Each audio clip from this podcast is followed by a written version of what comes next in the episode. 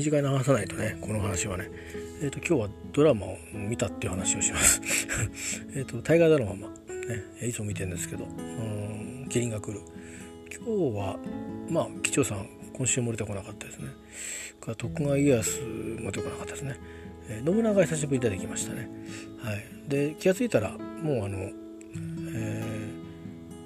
ー、あの伊藤さんのねえっ、ー、とあの斎藤どっちでしたっけ？達沖義達さんどっちだっけ？どっちか子供でどっちかが親なんですよね。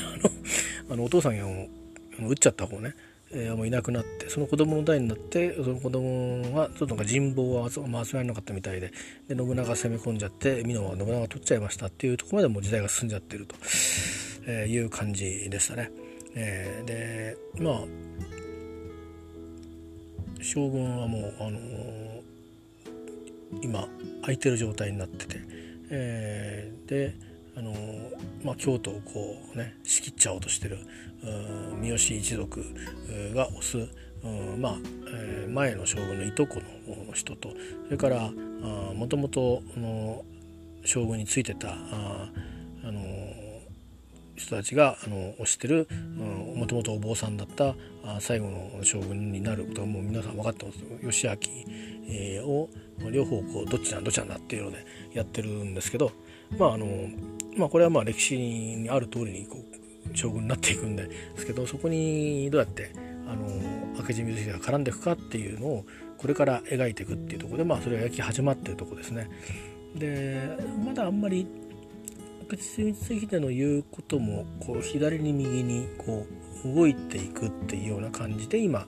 描かれているしうんみんなそれを聞いたからといってじゃあというわけでもなくもともともう思惑はあってみんないろいろ動いてるみたいなことがちょっとこうちらちらと見えるようなあ時代になってきてるという感じですね。えー、まあまだあの信長が本領発揮していくなんか日本変わっちゃうかもみたいなことをあの武士連中が思ってしまう時代にまだ入ってないんですよね。えー、まあまだ桶狭間があっただけで、えー、美濃も取ったのかと言ってもいずれにしてもまだまだもともと強いっていう言われてるような、えー、武田だとか上杉だとかあまあ朝倉もそうなんでしょうけどそういう武将たち、うん、が、まあ、まだまだトップポップにいてっていう感じになってるんですね。でこれから時代が起き出すというところで、えー、いよいよもう終盤なんですけど、えー、気になってるのは機長さんがこの後出てくるのか出てこないのかっていうのと徳川家康をどうやって描いていくのかなと、えー、思うのと、まあ、最後はちゃんと蹴りをつけてくれるかなということですね。あのつまりどの考え方に立ちましたっていうのがはっきりと明智光秀はなぜ信長を本能寺で討つに至ったのかというのを、えー、今回はこの考え方を取りましたといううんね、えー、取りましたかこういう設定にしますなのか分かんないですよ。全く新しいどこ誰も学者も誰も何も言ってない説があここで今回描かれるかもしれないですね。ドラマだからいいと思うんですけど、えーね、完璧に時代時代交渉って言っても誰も確立してないあれで話ですからね、えー、それはもうフィクションでも全然いいんじゃないかと思うんですよ。最後にうまく話に戻れば、うん、そうそうという分かるような演出がされてればいいんじゃないかなと思うので、えー、結構今までは割となんとなくいろいろに取れるような、あのー、伏線をこういくつにも貼ってあってでなんかなんとなくあのシーンなのかなとかこう受け手に委ねちゃうって描き方をするドラマが多いんですね。それやむを得ないと思うんですよね。はっきりとなんか書いてあるものもいや最新の研究ではこうだって言い切ってみんなが支持してるっていうのもないので。うんだけどそこをなんか今回は主人公に選んだからには、えー、まあもう脚本は書かれてるんで多分そこに書いてあるんでしょうけど、えー、決めてほしいなって思いますね。えー、あのそういう意味ではあの半沢直樹というドラマのね、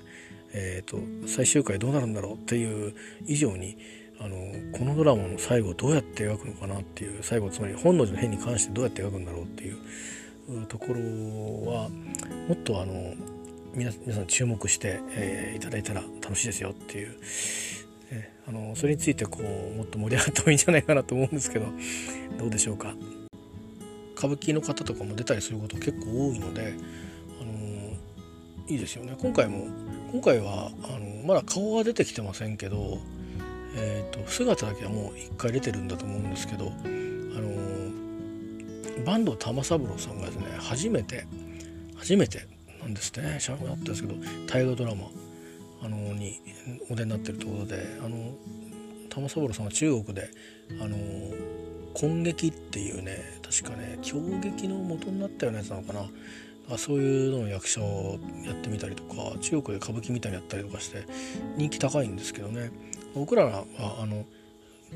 子供の頃に玉三郎っていうのは色男の代名詞で、まあ、女形をやるんですけど、まあ、化粧を落とすとまあ女方やる人だからまさか筋肉隆々のゴツゴツの顔してるわけがないんですよ。女方やるんだからちょっとこうまああのー、こうシャナッとした感じのね、綺麗なやっぱり男の人なんだけど 綺麗な感じに見える人が女方それはあの別に玉三郎さんじゃなくても他の上の代の人でもねおじいさんおじいさんでも女方やるんですからあの、やっぱそういう感じの人が多いんですよね。なんですけど玉三郎さんはまあまあ特に引いてて、えー、まあ美男子だっていうことでねもう何かあったら玉三郎っていうのはもうあのなんていうか代名詞みたいになってましたね。で、まあ、実際に、まあ、現実にねそうですよね、まあ、シュッとした顔されてますからね。で大河ドラマなんかねとっくの昔に出てたんじゃないかなと思うんだけど初めてらしいんですよね。うん、意外な気がします。まあ、だからやっぱりそういう伝統の方の人なんですね。それ以外ではだからいろんなことを新しいことやってるんですけどあの逆に言うとそのテレビの枠にあんまりあのもちろんテレビには出てるんですよ NHK のあのいろんなドキュメンタリーとか、うん、その中国の攻撃との出会いとかっていうのでは出てるんですけどそのドラマ自体に出るってことがなかったみたいで、えーと、扇町天皇の役で出てるんでこれからのシーズンこれからどんどん出てくると思いますけどね。前回ちょっとやってきたんですよね。あの関白があの誰を将軍に、えー、するのがいいのかっていうのをこう相乗するところで、まあ、結局まだ誰も将軍にはえー、今日までのところになってないですけど、まあ、次回ぐらいからこう動きが出てくるんですけどね、えー、まあそんなようなことで。まああのいろんな役であれこの人誰だろうなと思ってる人がいたら調べておくとあのこれからどんどんこうバーッと伸びていく人になってるっていうかもうもう今とっくにいろんなところでもうバーッとあの旬な人たちがこう抜擢されたりしてるのであのちょっとねチェックしておくとねいいと思いますよ。え、ー、とまあそんな感じかな、うん、とりあえず大河ドラマ。でえっ、ー、と半沢直樹の話は最後にちょちょっとします。えっ、ー、とであとはね NHK でねあの「アン」というあの少女だったかな。あの赤毛のアンっていう、えーと、昔アニメーションがあったんですけど僕が7歳とか8歳とかの子だと思うんだけどあのフジテレビでね日曜日の7時半から8時まで30分間あのやってたんですよいっぱい、まあ、ムーミンもそうだしアルプスの少女ハイジもそうだしえっ、ー、とムーミンはねなんかそれそれじゃないところとのなんか番組名が違って大きかったかもしれないけど、えー、いろんなその名作をアニメにしてやるっていう、うん、やつですね。えー、とだからまあそうアルプスの少女ハイジとかそれからまあ母を立てて三千里えー、とかあとはフランダースの犬とかそれからなんかたまに創作のドラ創作のアニメーションもありましたね。その昔のなんか昔話をなんか言うんだけどあの創作的なやつ。うんそれからあとは赤毛のアンもね。そうでそれ僕は見た見たが最後じゃないかな。その後は見なくなったんですけどまだ番組続いててすぐ後ろがねさっきと調べたらあのトム・ソーヤの冒険でしたね。多分この辺は結構逆に僕らより下の世代はこっから見てる人が意外と多いんじゃないかなって思うんですね。あの本で見る前に多分アニメーションで出会ってんじゃないかなと思うんで、えー、でどっかまで続いてでか終わったんですよね。結構長く続いたと思うんですけど。でその赤毛のアンというえっ、ー、とうんあのドラマですかね。再放送みたいですね。2017年ぐらいに1回やってたみたいなんですけど。でたまたま今ネットフリックスもやってて NHK でもやってるんですけどね。シーズン1をやってるみたいですね。で当時はアニメーション見た時はもうちょっとあのいろんな登場人物とかもう少しこうデフォルメされてたんで、えー、あのだしこうキャラクターもそれまでのに比べて少しこう話の背景もちょっと今までそれまでとはちょっと若干違うんでね。あの入り方からすると背景暗いんだよね。複雑。であとは、あのドラマの方はまあ内容なんとなく知ってるからかもしれないしあとはまあ少し大人になったんであのあこういう話なんだろうなとかあのなんでこの子はこんな反応してるんだろうとかいういろんな背景をこう想像は聞くんで見やすいんですけど子供の頃ってその辺がこう分かりにくいとうんってこう考えちゃうじゃないですか。ね、でもまああの今思えばその結構あれ？と思ったことが割とこう今その実写版のドラマを見てるとああそうかそうこういうことだったのかって今今更にクリアになったりして、えー、不思議ですけどね。あの実はねなんか僕ね小学校の時になんか演劇クラブみたいのに行った時期があってでその時にうーんとあれなんですよねあの赤出し物で赤毛のワンをやったことがあるんですよ。ですごいなんかすごいシンプルな話でうんとまあそのアニメが終わって数年してるわけですよ多分5年生ぐらいかな。で赤毛のワンって残ってそばかすがあるんですね。たまたまそばかすのある女の子がいたんですよ。その子も演劇クラブに入っててで何やろうかって時に誰かが、えーなんとか赤毛のアンの役やればぴったりじゃないかみたいなこと言って その子もそうだと嫌だって言うと思うじゃないですか。顔のこと言われてるわけだから。でもまあその頃はあのキャンディーキャンディーとかっていうねアニメーションがあってそばかすが意外とあのなんていうかなあのどっちかって言えばそばかす OK みたいな。やればそばかすありみたいなね丸みたいな感じなちょっと時代背景もあったんであのネガティブじゃなかったんですよ。で、まあ、今でも別にネガティブではないですけど、うん、僕は結構好きですけどね、えー、でも女性はね気にする人は気にしますよね。まあそれはそれとして。でまあそれでそのという単純な理由で赤毛のワンやろうってことになって。で僕はマシューの役をやったような気がするんですよ。確か。うん。で一応僕演出もやんなきゃいけなくて。脚本は誰か確かその主役のことを誰かが書いてたと思います、えー、で僕は演出家をやったような気がするんですけど。で、まあ、顧問の先生がいるんで、まあ、見てもらったりして、まあ、先生からもあれこれあれこれっていうかちょっと大きな話をねされたりもっとこの役をもっと喋った方がいいんじゃないかとか、うん。まあ、だからそんなことやった記憶があったんででもね話の内容忘れてんですよね。あの確かあの子がこの役やってたなって俺もやったなっていうぐらいしか記憶に残ってないんですよね、えー、だからそんなにあのうんあのななんかやんなきゃいけなくなったからやったっていう感じだった記憶はあるんですけどね、まあ、そんなのも今やってますでこれしばらく続くようなのでであの 2, あの2カ国語になってますんでまあ英語字幕はないんですけどあのアウントダビーと同じでえっ、ー、と音声英語で日本語字幕っていう読み方ができるのでえー、そうすると、あの多少英語の入りもいいですよね。で結構あの早口で喋るんですけど話してる言葉自体はそんなに難しい言葉が今日ね今日ちょっと難しい単語出てましたけどあのなんかうんいわゆる何て言うのかなあの平易な言葉で表現するんじゃなくてなんか一つの長い言葉で一個でポンっていうみたいな。今日出てきましたけど大体の言葉は、まあ、口語なので、えー、あのー割と分かりやすい言葉なのでそのそういう普通の英語の音を耳に入れるとかあのこういう息遣いで暮らしをしてるとかっていうのをあの、まあ、時代がちょっと古いですけどね設定が。でもこれ小説なので、まあ、ななんなら「ハリー・ポッター」の映画見てるのと同じ感覚ですから、えー、何時代のものかっていうとまあドラマとしては最近作って昔はこうだったろうなっていう、まあ、カナダのどっかの島はっていう設定でね、あのー作ってるものですからまあ最近ので話してる俳優さんたちが最近の人たちだからあのうんえっ、ー、と多分英語を聞くのにも悪くないと思うんで、あのよかったらね英語で聞いてあの字幕日本字幕見ながら意味が取れなくなったとちょうどドラマつまんなくなっちゃうんでだし日本語で入って英語を聞くってのも別に無理して英語だけで聞いて字幕表示な字幕なしって、えー、しなくてもあのいいと思うんでね。まあ録画録画したし録画してディクテーションしながら聞くっていうのはいいかもしれないけどまあでもどっちかっていうとこ日常会話の場合は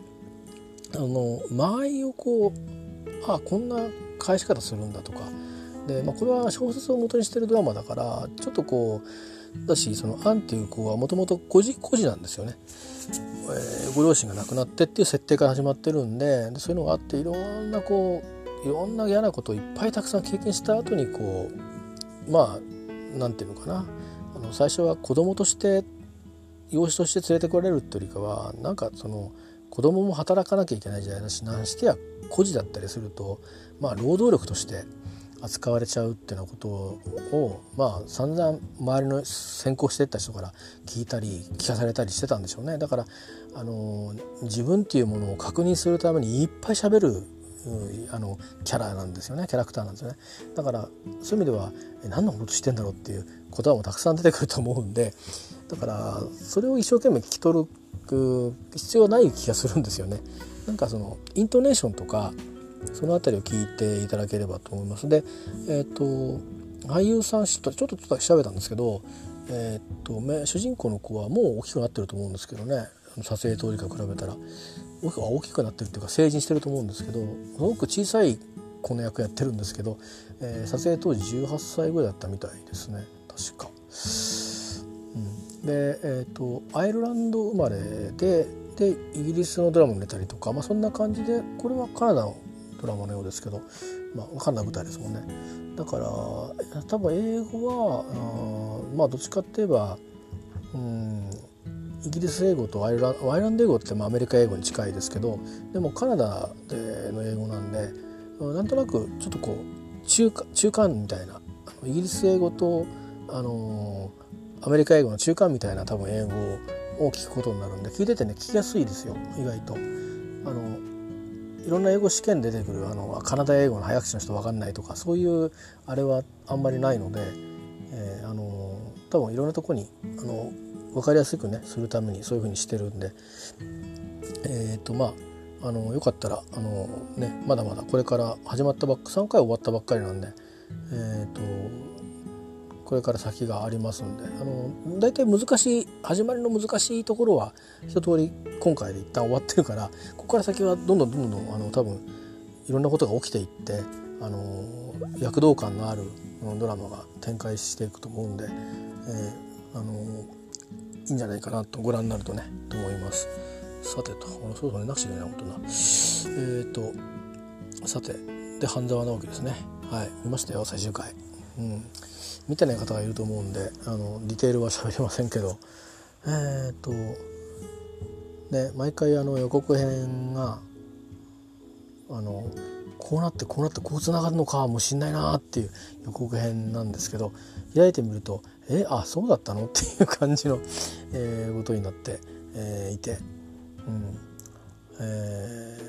ー、まあ毎回ですけどね。あの最こう一番クライマックスであの千葉返しだって前回言ってたんで千葉返しはどうなるんだっていうところから始まるんですけど一回はもうもうさらっともう温度で温度12度ぐらいのところから 始まるので、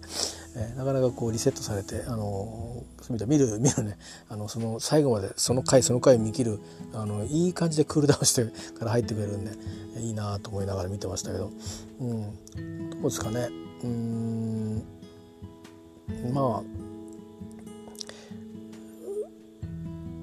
やっぱりでもねあのいやもうなんだろう。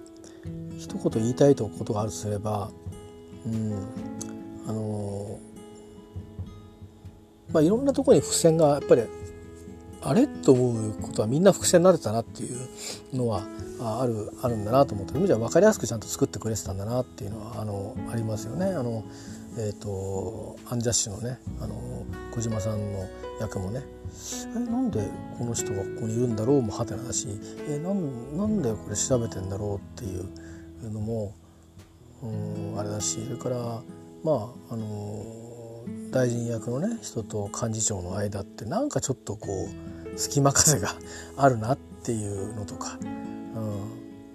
うん、なんとなくちょっとこう、うん、なんか無理が、ね、あのあるよなっていう感じの、うん、とこ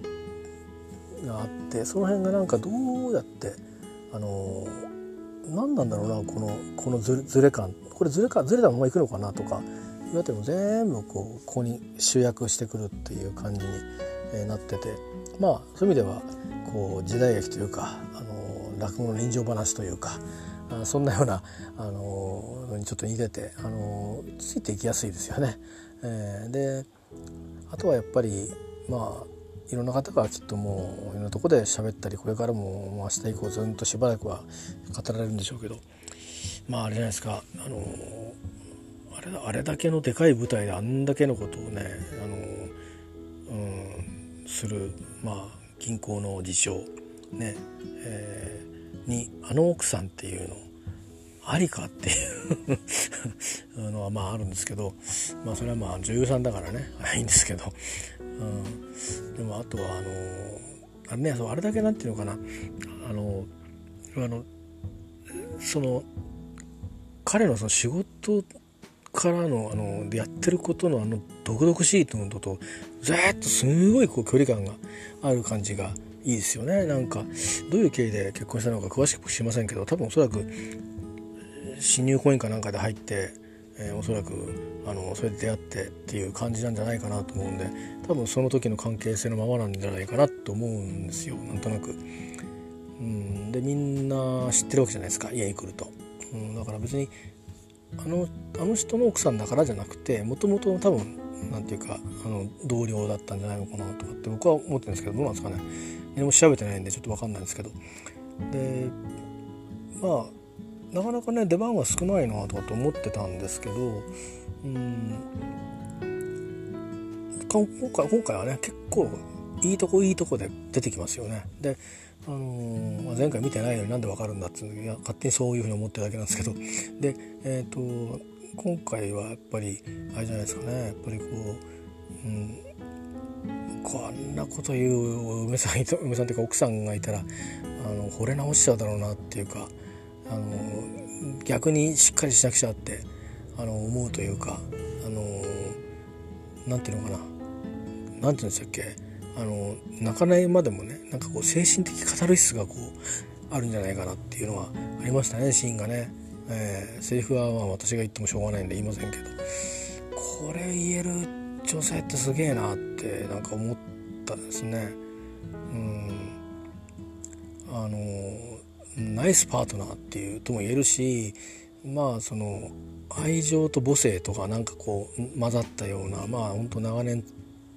その人をよく知ってるからこそで実はそんな風な顔は全然見せてないけどあの私だって心の中で何度も泣いてるんだっていう感じのことなんかもそのあの短いシーンの中でいろんなことが詰まってたような感じがして上戸彩さんがやってたあの今日の役はねあれはあの、ね、あんなことされたらもう本当もうこれからそれこそ土下座して一生ついてきますみたいな感じになるぐらいいやこんな人いたらいいなって思うようなね、えー、まあ、そういう方もいらっしゃるんでしょうけどなかなかそんなことはないんだろうなと思うので。えー、まああの、まあ、自分のことを例にしちゃいけないんだろうけど。いやいやあのなんかあれ見ていやすごいなと思って見てましたね。だから彼はすごいいいあのパートナーなんだなってお互いにねいいパートナーシップを持ってるんだなと思って、え、なんか自分にないものをこう確認したりしてましたけども。えー、あとはもうやっぱりうん今日はあんまり最後のシーンが毒々しかった。一時一時的に毒々しかったですけどやっぱりこう最後はなんかねまるで歌舞伎のように あの舞台のように 退職届がねあんな風になるとは。ああれも舞台のようでしたね。あのー、僕は舞台あんまりたくさん見たことないんですけどあの歌舞伎じゃないんですけどね、あのー、まあ日本舞踊とかそれとかなんかそういうのの、あのあの浅草公会堂でですねあの今どうか知らないんですけど明治座さんが入っててそこに大道具のアルバイトしてる役者さんから声がかかってのバイトみたいなの言ってたんですよ。なんかバイトの古文みたいな。いくらか抜かれてたと思うんですけど、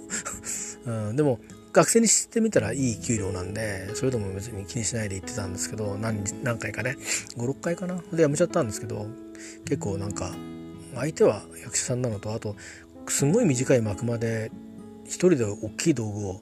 バーッと持たなきゃいけないかったりともあるんですよ。うん、そういうなんていうかであとこの役なって言われてても急にこれやってとかって言われることもあったりするんで本当にあの舞台が動いてる最中は結構緊張もするしうまくいかないこともあるわけですよね。でも慣れた人はフォローするんだけどそうすると俺来る意味あるんだっけとか思うこともあるんですけどまあでも間はあの待ち待ちが長いのと終わってから片付けるぞっていうふうに始まるまでがいろいろその持ち込みのものを片付けた後にあらかじめ持ち込まれてるものにあらかじめ舞台にあるものを片付けたりとか奈落奈落の底までとか奈落で写したりとかいろいろ置いてあるものによって違うんですけどあのなんていうか舞台がわーって下がっててねあ奈落の底ってこんなにあるのかと思って確かに死ぬなこれと 思って、えー、何十メートル20メーターぐらいあるあるかな確か。すごい深かったっすよ。びっくりしちゃったもん。でお金なかったの掃除してる時に「あ奈落あの奈落行きます」っつって「はあ?」とかと思ったら床がなくなってゲーッと。で覗いたらほんとそこがバーッとなっててあらあらみたいな。で自分もあの下まで行かなきゃいけなかったんで乗った時あるんですけど乗ってる時はいいんですよね。床がバーッと動いてるのが面白いんですよ。で下から上見てもすごい高くてまあいいんですけどそういう舞台とか見てると紙吹雪とか結構飛ぶ時あるんですよね。バーって。でそれはあのあのちゃんとこうまく人がバーってやってたり上の方にこうやっぱりチリチリチリって綺麗に雪になるようにあの竹の籠みたいのでこうわーってやったりいろいろ裏でお客さんから見えないようなところであのそういう風にこう降ってくるみたいのがあるんですよ。だから機械仕掛けじゃなくてねあの人手で人力であのやったりとかする、まあ、見てたんでまるでなんかその時のシーンをちょっと思い出してましたね今日はね。うんまあなんかものすごいあのあれはどうなんですかね人によって見方によってあのまあ一種のなんかこう戦友同士の エールの交換とも言えるし、うん、本当に改めて仕切り直しで、うん、あの勝負だっていうことなのかあねあるいはまたお前覚悟しとけよ。首洗って待ってろよってことなのかちょっと分かんないんですけどどういうシーンなのかって僕はまだ僕はなんかみんなはなんかいろいろ語ってますけどね皆さんはね。僕はまだ咀嚼できてないんですけどただまああの場面だけとしてあのなんか他の今日の一連の最終回のシナリオとは切り離してあの場面だけなんとなくあの振り出しに戻ってるような感じもあってでも結構綺麗にうん。綺麗になんか終わったなっていう感じがね、えー、しましたね。えー、あのうん。まあ、ものすごい熱演だったんで。だからまあ今日途中はあんまり大和田さんはそんなには出てこなかったですけどね、うん、でもまあ肝心なところで、え大事なあの役回りを、うん、やってたし、うん、あの最後のシーンがねあったこともあるから。まああの皆さんねなんかあの、まあ、ドラマロスみたいなね半沢直樹ロスとか、えー、いわゆるとあの話をされてるようでありますけど、えー、私的には大和田ロスかなっていう感じですね。はい、えー、なんか来週いやもともと別にあのコマーシャルたくさん出てるからいくらでもあのトヨタのコマーシャルとか、えー、あの見ればいいし、えー、なんかあの通勤路線上のどっかの、えー、百貨店百貨店っていうかなんかモールみたいなところに昆虫昆虫系の でもなんかなんですかねあのいろいろファッション系のものも扱ってるんですかね。お店を出したらしいんで。そテンポラリーなのかあのずっとなんか固定的なお店なのかちょっと分かんないんですけど、ね、あの機会があったら覗いてみようかななんてちょっと思ったりしていますけど、えー、まあでも、まあ、だから今日は今日はね井川遥さんは一瞬だけだったですけどね、えー、まあですけどまあとにかくお花お花屋お花屋さんのシーンがとにかく今回は、えー、もうキーポイントで最後の最後まで。まああのお花屋さんだし名前も花さんだし、ね、奥さんの内助の子っていうかパートナーの支えとか。今回だから結構裏裏っていうか本当の主人公は今回は2人の女性だったのかなって気がしますよね。なんかね、えー、そんな気がしますよね。うん、あとはまあなかなか、えー、アンジャッシュの小島さんも大事なところで大事な役目をやってましたよね。えー、なかなかあと歌舞伎関係の人たちも、うん。えー、とあと証券の関係の人経営の人たちも。なかなか、あの、肝心なところで大事なあ仕事をしてたり。多いですけどね。実際にあんな簡単にあんないろんな いろんなデータが、えー、手に入るのかっていうとすごいなと思うんだけど。まあそういう感じでありましたね。まあ、最後に一言やっぱり言うとすればうん。江本明でなければあの役は演じられなかったんじゃないかなと思いますよね。あのつまりあんだけねまあ名の家いろいろ言うわけですよ。その言ってる間の間の演技ですよね。あなんかこう言い返すって演技は誰でも多分できるんですね。だけどあのいろいろ言われてる時にこうパンが映像が映った時の言葉のない、ー、仕草やもうそこにこの人はいるだけでそれでいいんだと、うん、別に困ってるっていう表情もしなくてもいいしあの次どうしてやろうっていうことを考えてるっていうふりもしなくてもいい。そのまんまこうパッているだけであのもうそこにそのまんま多分こうなっちゃうだろうな人間っていうようなあの存在感がねやっぱりあって、うん、だしこう最後のね、うん、まあ消えていき方も最後は何て言うのかな。シリアスなずっと感じで来ててで重厚な演技もしてた気するし、うん、だけど最後はちょっとこうコミカルな感じもあってバッとこうね、動きがあるっていうのも、まあ、これも全部ねひっくるめて全部ひっくるめてもう江本明さんでなかったら絶対にできなかったなとあのあの嫌な役ってとあといろいろ顔変わっ変わるとこね、まあ、世間に向けてる顔になるところと内側の嫌な顔になるところと内側の悪いやつになるところと内側の「いや私は何もしてませんよ」みたいな顔になるところとただのねあのもう強欲じじいになるところととにかくいろんなキャラクターが混然一体となってるもうなんか海線山線の人のなわけなんですけどこれはやっぱりあの江本明っていうキャスティングは見事だったんじゃないかなと思いますね。もしこれ江本明がああいう風なこう押し引きで演技をしながらやっていかなかったらあの大臣の役があんなにあの最後になってバーンとこうあのパシッピシッとピンと切れちゃうみたいなあの風にスイッチが入らなかっただろうし見てる側も唐突感があったと思うんですよね。ああやってじわじわじわじわこうこう詰めて詰めて 詰めていくようなところがあるのとそれからこう単に意地が悪いとか嫌味だっていうんじゃなくてあのなんかちょっとこの人は面倒くさそうだなっていう感じがねうんっていうのとまあどうやったってこの人は食えねえなっていう感じのねあの悪さ加減がね、うん、あのよかったですね。本当に江本明でよかったんじゃないですかやっぱり、うん、別に江本明さんの何を知ってるわけじゃありませんけども、うん、僕はなんか今回はね本当そう思いますね。キャスティングが素晴らしいですねなんかね。あのあれだけの人たちを一堂にこうドーンと投入できるっていうのは どんだけ贅沢なんだろうなっていうか。まあまあキラーコンテンツですからね。それだけまああのもうそれだけこう前々からスケジュールを抑えたりとかまあ、いろいろあったと思うんですよねだからいろいろそりゃややりゃできるよってその中を知ってる人から言わせるとあるんでしょうけどまああんまりドラマに詳しくない私なんかからするとなんかあって一人ずつみんなあの看板貼れる人たちばっかだもんね。あのでしょあのまあ人によってはその時によって脇になったり週になったり変わる人両方あるけど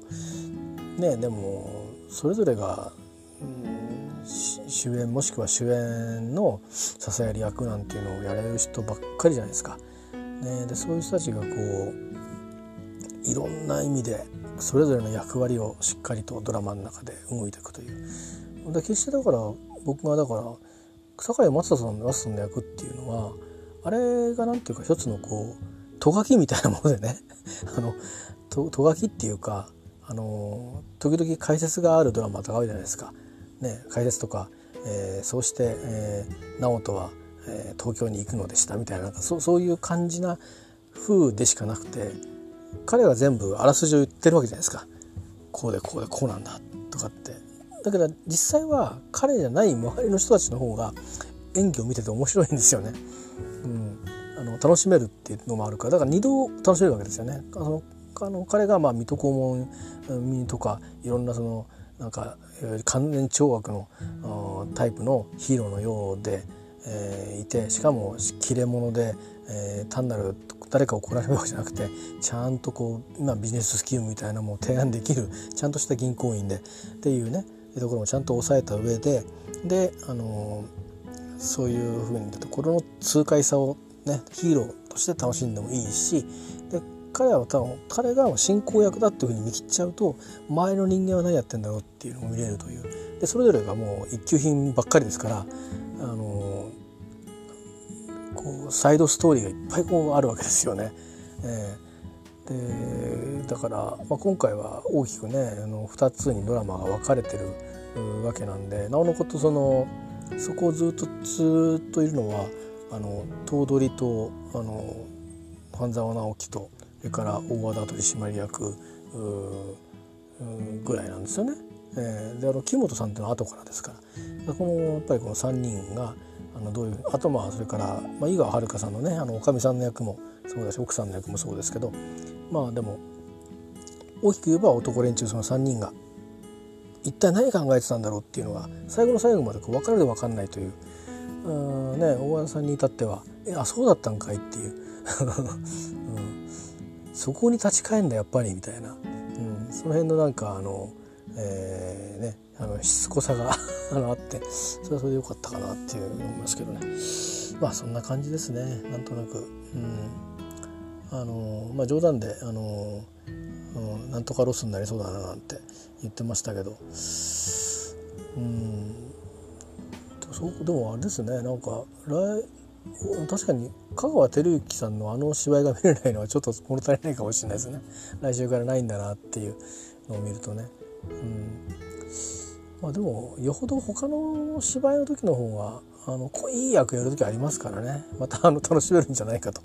思いますし、えー、まあ現代劇ばっかりやるとも限らないですからね。あの歌舞伎の予定もだんだん歌舞伎も、あのー、始まってるようなので。えーね、そっちの方のお仕事もあるでしょうしね。それからあとは多分息子さんの稽古もあの自分がつけるのか稽古をうんつけにこう連れてく時もあるのかちょっと分かんないですけどね、うん、ちょっとその辺がどういうことになってるのかちょっと分からないんですけど、えー、まああれですね。あのとにかくみんな全員これからまたね次の仕事を楽しみですよね。ちなみにねちょっと気づいたんですけどいやそうそういえばそうだったのかと思ってあの大臣役だったあの江口のり子さんって、まあ、いろんなとこでドラマあの見てきた最近出てるの見てるのもちらちらちら見てたんですけどこの人どっかで見たよなと思ってものすごいなんかずっと見てた気がするんですよ。でやっと分かって今日終わってからあれマッサン出てなかった？と思ってあのあの竹鶴正隆さんの、えー、をあの NHK の朝のね年ドラでやった2015年にあの大阪にいた時ですねあの西川きよしさんが社長をやってた摂酒造で、えー、まだその時はあのあそこのメインはあの相武咲さんがその社長の娘なんですけどその娘さんとスコットランドが帰ってきたら結婚するんだみたいななんとなくそんなような雰囲気で、えー、いたんだけど、うん、いや実はそうじゃなくて、えー、っていうんで、まあねあのえーとまあ、リタさんですけどあ中ではエリーさんって役でねドラマではエリーさん連れて帰ってきちゃうっていう一波乱あるっていうでまあそういうのを受けて、えー、それでそのウイスキーを作らせてくんないかみたいなところを、えー、やっていくんだけど、まあ、大阪にいる時にはあのあの会社にいる時にはそうはなかなかね株主が動く動かないとかっていうのがあってでも最後にはあの味方にあの藪崎さんの役がついたりして、えー、少しちょっと動きかけるんですけど、まあ、最終的にはまあそうはすぐにはならなくて、えー、なんだけどまあそこでいろいろこう違うドラマが生まれてたりしてね、えー、なんですけどでその結構そのもうとんがってるんですよねとにかくあの最初の頃のマッサンってあの戦争の頃に入っていくと結構苦悩するマッサンが多くなってくるんですけどそう大阪にいる時とかあのスコットランドの時にはね僕リアルでスコットランドにいた時代はどこまでリアルで見たかちょっと覚えてないんですけど、うん、あの行く行く前と帰ってきてからをやけに覚えてるんですよね。うん、でなんかあっという間に終わったような気がしていてちょっとよく覚えてないんだけどね、まあ、でも大阪にいる時にその仲間働いてる仲間あのあそこはあのそのいわゆる今でいう赤玉ポートワインだったと思うんですけどそのあれがあのなんていうか下請け的にこう作ってる会社がいくつもあってそのうちの一つなんですよね。であの今今のサントリーですわ。ね、それのあの製造してる仲間がいっぱいこういてでまあメンバーがいる中にあのちょっとこう個性のあるあの関西弁をしゃべりそしてこうちょっと毒毒のある ことを言うはっきりものを言う人が女性が一人いたんですよ。でやたら印象に残っててで最後にドラマが中盤か終わってからかどっかでスピンオフのドラマが作られてでそこで割と主人公的に出てきた人なんですよその役が。でその役がその江口のり子さんだったんですよね。で結構顔がこうシュッとしててでこう表情があの大きく今日は結構笑顔たくさんありましたけどうんと表情が割と無表情のまま喋るっていう 結構きしいこと言うみたいな、うん、まああちらの関西弁でね、うん、うん。まあそんなような。結構あのあのまあ、確か正治っていう役名がねドラマの中では正隆じゃなくて正治って役名だったと思うんですけど、うん、正治君とかって言って、まあ、なんかいわゆる意見をすることが多かった気がするんですけどね。うん、まあなんかねそういうのをちょっと思い出しましたねあっとえらい見てた記憶があってなんか他のドラマでもね見てるんですよもちろんでだけどマッサンのあの人だと思わなかったんですけど今日見ててうんどっかで見たんだよなと思ってやけにやけに集中して見てた記憶があって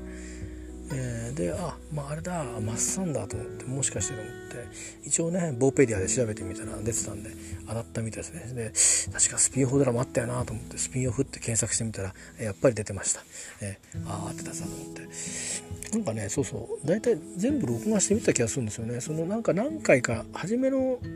何回かは、まあ後からあの見直したんですよ。見直したっていうかねどうしたのかな。あれどどうやって俺見たんだろう。あえっ、ー、となんかねいつだっけな。一回ね全部放送しますって時があったんですよ。全話。何日か何日かかけて。でその時に全部見たんだ。うん。でだから一応途中から見ちゃったんですけどともうだからスコットランドにえっ、ー、と行く行って帰ってきてえなんかウイスキーどころ作りどころかそのなんかあのそのワインがなんかこの爆発しちゃうみたいな。要はそういう事件が起きてでなんかそのことでどうのこうのみたいななんか、うん、とかねそんな感じだったりあとはなかなかまだ泉ピン子さんお母さん役の人が生きてて前田銀さんもまだ若くてで、ね、あの海外のお嫁さんを連れて帰るわけでしょ。なかなかこう相手にしないみたいな人として扱わないみたいな女中じゃなんてこと言ってすごいあの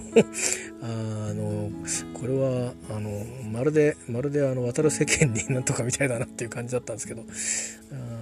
まあ本当最後の最後でなんかこうちょっとね心温まるシーンがあれもあのマッサンマさんであるんですけど、えー、本当あのそうそうマッサンでね内野理子さん出てたんですよね。あのちょっと皆さんもちょっとよかったらマッサーもチェックしてみてくださいね。まあ、ゆきちょんの子さんいっぱいいっぱいいろんな役をやられてるんで僕他にあと時効警察っていうので再放送でやってるのあの小田切丈さんと麻生久美子さんでしたっけ？が出たりするやつあれも結構あの好きでこのこの新型コロナウイルス期間中に 再放送を見て、えー、面白いなと思って見てたんですけどそれにも出てましたよね。えーなんかねちょっとちょっとねなんか似たような顔つきの違う女優さんいらっしゃるんですけどでもよく比べるとあのー、鋭さがちょっと違うんですね顔のね。うん、で自己計算も出てましたよね。まああのー、まああのいろんな女優データベースみたいななんか俳優データベースみたいなの見たり、えー、ボーペディア見たりするといろいろああこれ出てたのかとかもあると思うし、えー、ねあのうん。一応なんか東京乾電池の人らしいですけど僕最近の東京乾電池が一体どんな劇団になってるか知らないので、えーえー、江本明さんが主催してっていう劇団だよなきっとって思ってるだけで大昔の東京乾電池しか知らないのであの笑ってる笑っていいと思うの前に笑ってる場合ですよっていうのがあったんですけどその頃のあのだから高田純次とかあのベンガルとかあとはね、えーと、いっぱいいろんな人いたんですよ。うん、それで妹明出てきたかな？ちょっと忘れちゃったんだけど、うん、なんか劇団だけどちょっと変わったことするみたいな。あの頃は東京乾電池とか東京ボードビル賞とかのボードビル賞でいいのかな？佐藤 B 作さんとか。なんかいっぱいそういうなんだろう小劇団の人たちがわーっと出てきた時期でね。まあ今だから今回の半沢直樹のその江本明さんはその主催してる人だしからその江口のり子さんはその、えー、この東京乾電池の役者さんなんですよね。まあだからねそういうこんな国民的ドラマあのね、えー、こう開演してる俳優さんとそれから最後に最後の最後今回のドラマのまあうんなんかこうダークな出方をして最後にあのねこう EXIT していくっていう、えー、役変転していくというかねそういう役って難しいと思うんですけど役作りが、えー、あのー、見てる側が色色ついて見ちゃうからだからどういう風にして切り替わっていくかっていうのはやっぱりそれ演技ですよね、えー、今回であればやっぱり、うん、演出もあるんですけどもちろんいろんないただいたものをこう見てとかあとは目の表情とかですね。そこでどれぐらい気持ちが動いてるかっていうのをこうこういうドラマですからね。舞台と違うからあのクローズアップがあるんでね、えー、そういうふうにちゃんとこう使い分けた演出に対応できる演技力がやっぱり、えー、いりますよね。あのそれもまあ周りの環境をそうやって追い込んで追い込んで追い込んで、あのー、こっち側に分からせるっていう演出の仕方もあるから、あのー、そんなに演技力がなくてもそうやって切り替えたことにしちゃうっていうのもまあ無理やりあの持っていくことはできるんですけど、まあ、今回の場合は何度も「いや」って突っ張れたり、うん、している一方でサイドストーリーで実はこういうのがありましたよっていうふうにやる演出を取ってるんでその中で裏側の顔を見せてるんでね。まあやっぱり演技力がないとこれはできないし周りが見て見てる側が納得できない不自然になっちゃうから。っていうので、うん、やっぱり本当にあのー役者さんってすごいなって思いますね。本当にね。演じるって簡単そうで難しいですよね。だって自分たちの日常なんてあのこれ普通にただ実行してるだけじゃないですか。ね。これを演じようと思ってもできないし普段同じことやろうとしてもあんなに誇張しないですよね あの、うん、もっともっともっとなんか何も何事も起きなかったように淡々と物事を進行していくじゃないですかそれをあえて演じることを不自然としないっていうことを演じるわけですよね。これはなかなかねやってること実はすごいんですよね。うん、あのだからやっぱり芸だと思うんですね。えー、それが伝えるっていうことと楽しむっていうことを共同させる技の持ち主たちなわけですよね。それは身体能力全部使って。だしその手前でいろんな材料や状況を読み込むとかそれから一緒にやる場の空気を作るとかあのね話してこうっていうそのいろいろ相談して、えー、どうこうするとかいうことを含めて、えー、まあ何の気なしに出来上がったもんだけ見てるとなんか全部予定調和してるんだって思っちゃうかもしれないけど多分ねそうじゃないと思いますよやっぱり。うん、あのその辺の違いはきっとあの何作も何作も撮っていくとあの出てくるんだと思うんですよね。で今回は普通2作目だから多少飽きられてもおかしくないんだと思うんですけどね。えー、あのまあ逆言ったら今回みんなテレビぐらいしか娯楽がないぞっていう状況もあったかもしれませんしそれぞれの役者さんがみんな有名になったり、ね、いろんな違う世界でも確立してあの頃よりもまたさらに確立してっていう、あのー、ことに、ね、なってももう2枚も3枚もこう、あのー、クラスが上がってっていう中でね北大路金也さんなんか出てきて一緒になって「えー!」とかって言っちゃうっていうのは昔なら考えられないですよ格が違いすぎるから。えー、だけどまあうん